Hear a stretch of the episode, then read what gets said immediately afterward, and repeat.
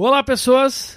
Eu sou André Albertin e está começando mais um episódio do podcast Assoprando Cartuchos.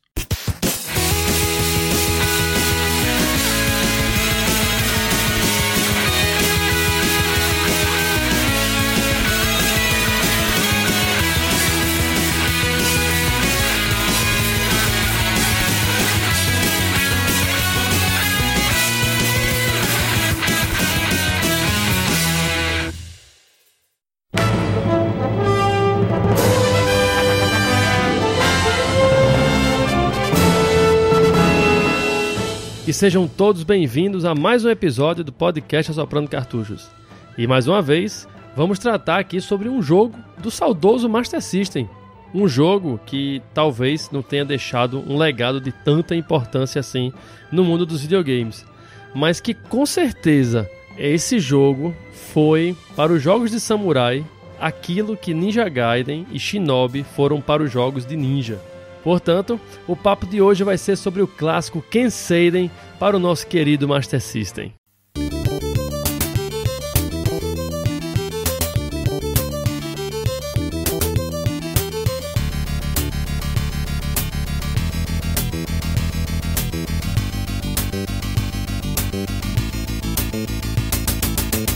Que delícia, hein?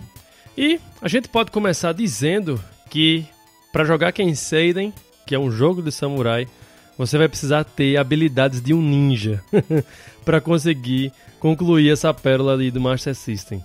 A história do, do Ken Seinen é um jogo que foi lançado em 1988 né, pela própria SEGA. Ele é um hack and slash side-scrolling e a atmosfera né, do Ken Seinen é ambientada no Japão feudal. É, ela conta a história de, de um samurai né, chamado Hayate que sai em busca de cinco pergaminhos sagrados e da lendária espada do dragão, né, que foram roubados por sete feiticeiros do mal, né? Esses feiticeiros aí que são chamados de warlocks, eles infestaram o Japão com demônios e amaldiçoaram o país com trevas, né? Então cabe ao Hayate aí, que foi o último descendente da linhagem do dragão, acabar né, com todo esse mal que estava assolando aí o seu país e recuperar né, esses itens sagrados de sua família, que além da espada, né, como eu falei, são esses pergaminhos. O gameplay dele, ele é basicamente é composto por 16 fases. Essas fases são mega casca grossa e você vai ter que, como eu falei, detonar aí esses esses sete feiticeiros aí evil, né? Evil!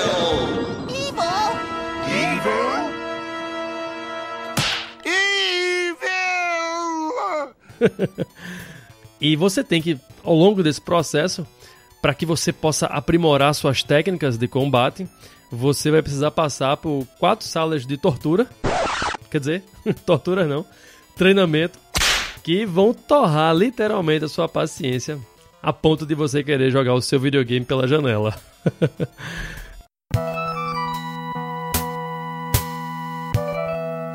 o interessante do Ken Seiden é que as fases, né, as 16 fases, elas são realmente é, representadas pelas províncias do Japão do século XVI, é, sendo essa última província, né, a província de Edo, que hoje ela é representada pela capital do Japão, né, que é Tóquio. Ao longo, né, do, do jogo, o personagem Hayate ele vai passando por uma série de, de uma, uma, diversidade de fases, né, incluindo aí florestas, cachoeiras, templos assombrados, cavernas, etc. Né? Tudo isso né, muito envolvido numa atmosfera muito sombria e bizarra que só japonês consegue fazer, né? Haja vista aí o chamado, né? Coisa mais bizonha do que aquela não existe não.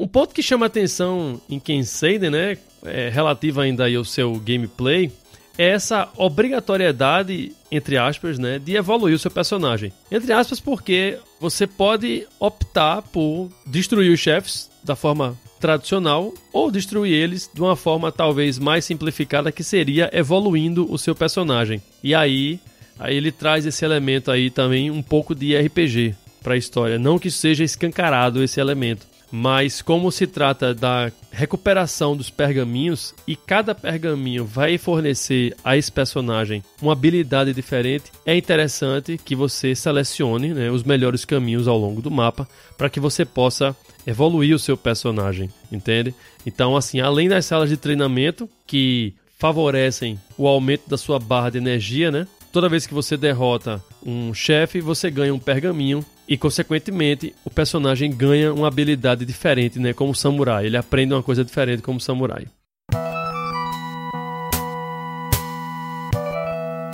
Interessante salientar, né, que embora esse jogo seja de 88, essa forma de evoluir o personagem e de escolher, né, o melhor caminho para que você possa fazer esse upgrade é utilizada até hoje, né? Um dia desse a gente tava vendo aí God of War fazer essa mesma coisa. Cada chefe que ele passava ganhava uma habilidade diferente. Então, assim, essa premissa, né, que a SEGA trouxe foi um ponto muito positivo pra época, né?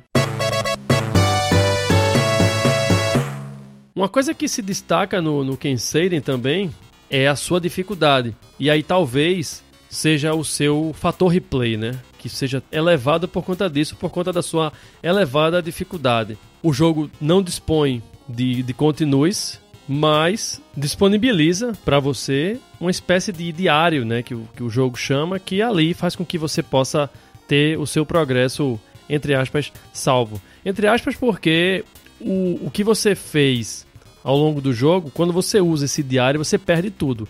O que é uma puta de uma sacanagem, né? Você teve um trabalho do cão para poder conseguir fazer aquilo tudo. E aí quando você retorna ao jogo, né, usando esse diário, você retorna zerado. Então, mais um elemento aí de dificuldade para o Kenseiden.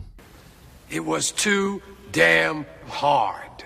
Com relação aos controles, eu lembro muito bem que na época que eu joguei o Ken Seiden, né, para o Master System, e se eu fazia esse jogo, ele eu pegava sempre esse jogo com um colega meu lá da escola. Eu tinha uma dificuldade muito grande em executar os golpes no Ken Seiden por conta do controle do Master System.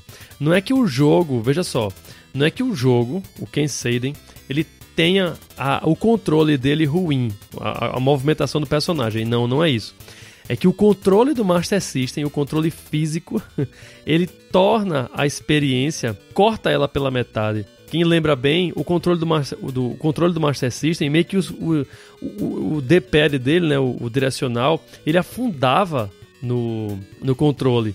Diferente do controle do Nintendo, do Super Nintendo, do próprio Mega Drive, né? Depois. Então, assim, isso dificultava bastante a, a jogabilidade. Por que isso dificulta? Porque um dos objetivos do jogo é pegar esses pergaminhos e com esses pergaminhos você aprende novas habilidades. Então, essas habilidades vinham com comandos diferentes no, no joystick. Então você tem que às vezes colocar para cima e apertar o botão 1 para ele dar aquele slash né, de cima para baixo. Às vezes você tinha que fazer um que era segurando na diagonal para cima, para ele correndo assim com a espada, como quem tá abanando, entendeu? Para matar mosquito. Então, assim, essas coisas chegavam a dificultar, né? E o próprio botão de pulo, às vezes, ele emperrava no, no, no controle, no joystick. Você apertava e ele segurava ali. Então, acabava. Então, o Kensei, como é um jogo que precisa de uma precisão muito grande para você atacar os chefes, o formato do joystick do, do Master System acabava não favorecendo com que você pudesse ter um bom desempenho. Mas, se você levar em consideração hoje em dia a emulação, você jogar esse jogo, sei lá, num controle aí, um Bluetooth de PlayStation 3 ou do Microsoft, né, do Xbox, então você vai ver que o movimento do personagem é muito mais fluido. A forma de você atacar, de você pular e executar esses ataques especiais, entende? Então, acho que nesse aspecto é um ponto negativo com relação ao joystick do Master System, mas o controle do personagem ele chega a ser bem preciso, com movimentos bem bonitos, né? A SEGA teve esse cuidado, esse esmero aí de, de trazer um personagem fazendo golpes mesmo de samurai, né? A, a, a, a forma como ele empunhava a espada, a forma como ele se agacha, é muito maneiro mesmo, assim. É, o jogo é belíssimo nesse aspecto técnico, entende? Com relação à música, é, Ken Seiden, ele, digamos assim, não traz nenhuma música, uau, porra, essa música é massa pra caramba, mas ela consegue manter o jogo no ritmo, naquele estilozinho de música japonesa mesmo, de Japão feudal, né? Aquela coisa meio sincopada, aquele ritmo. E uma vantagem é que ele utiliza, né? O, o som dele utiliza o chip FM, que na versão japonesa, né, foi disponibilizado, né? Que quem lembra, a, o Master System é, europeu, norte-americano e o nosso aqui, o brasileiro, ele não, não contava com esse, esse chip FM né, nele. Enquanto que a sua contraparte japonesa disponibilizava e trazia uma imersão muito maior na, nas músicas e no jogo, né? Então, se você tiver a oportunidade de jogar Kensei na sua versão japonesa, você vai sentir como se você estivesse jogando um jogo para Mega Drive, porque a qualidade sonora é muito boa. Embora, como eu falei, as músicas elas cheguem em, alguns, em algum ponto é, ser repetitiva, por conta da, do, da sua trilha sonora é reduzida, né? É constituída de poucas músicas, mas não torna por isso a coisa chata, o jogo chato, porque elas encaixam muito bem com essa atmosfera sombria do jogo aí.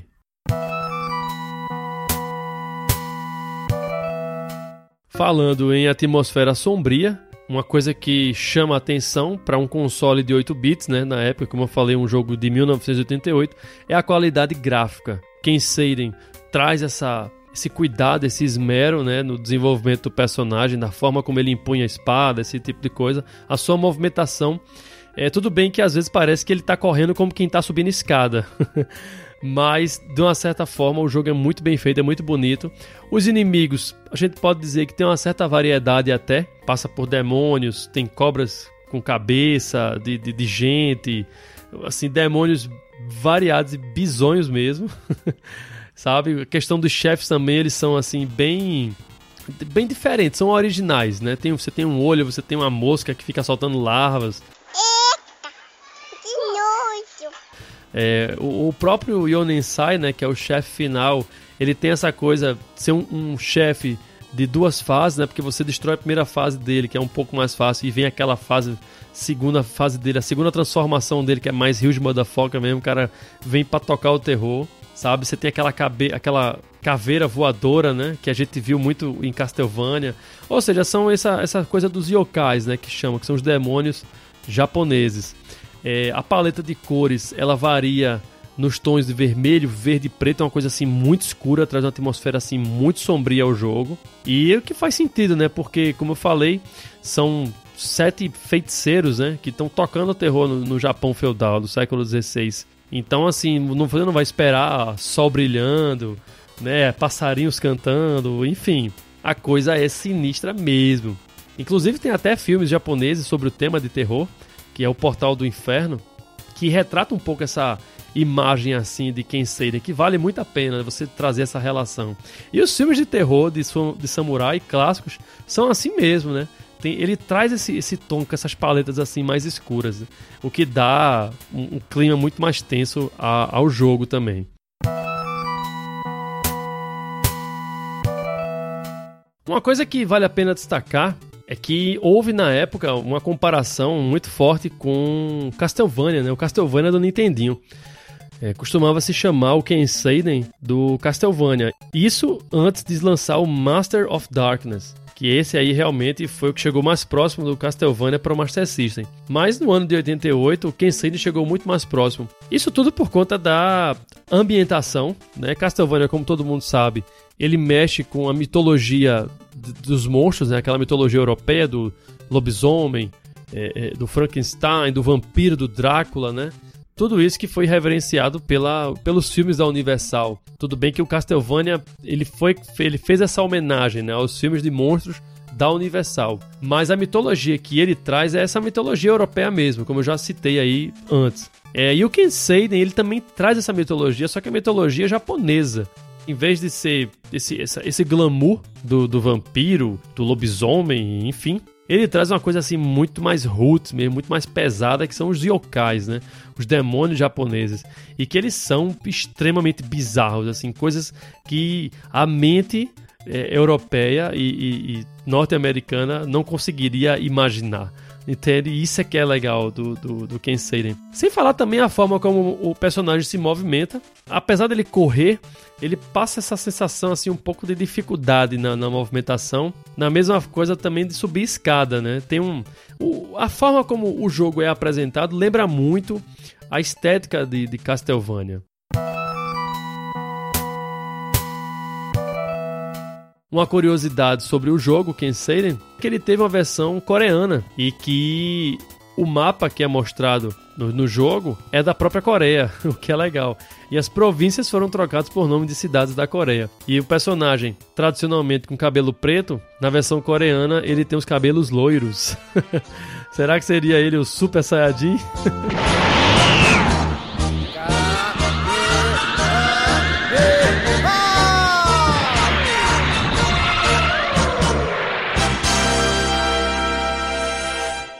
Então, para finalizar, eu acho que Ken Seiden foi um jogo que, apesar do tempo, ele envelheceu bem.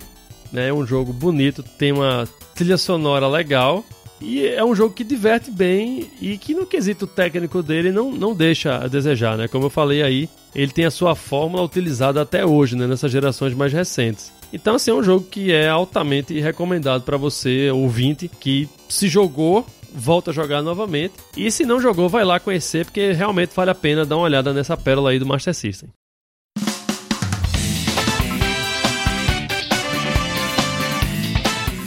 Então é isso, galera. Vamos ficando por aqui. Ouvintes Assoprando Cartuchos, deixem seu curtir lá na nossa fanpage do Facebook. Não deixe também de acessar a gente através do arroba AssopranoCast e seguir a gente também lá né, pelo Instagram, que tem muita coisa bacana rolando por lá.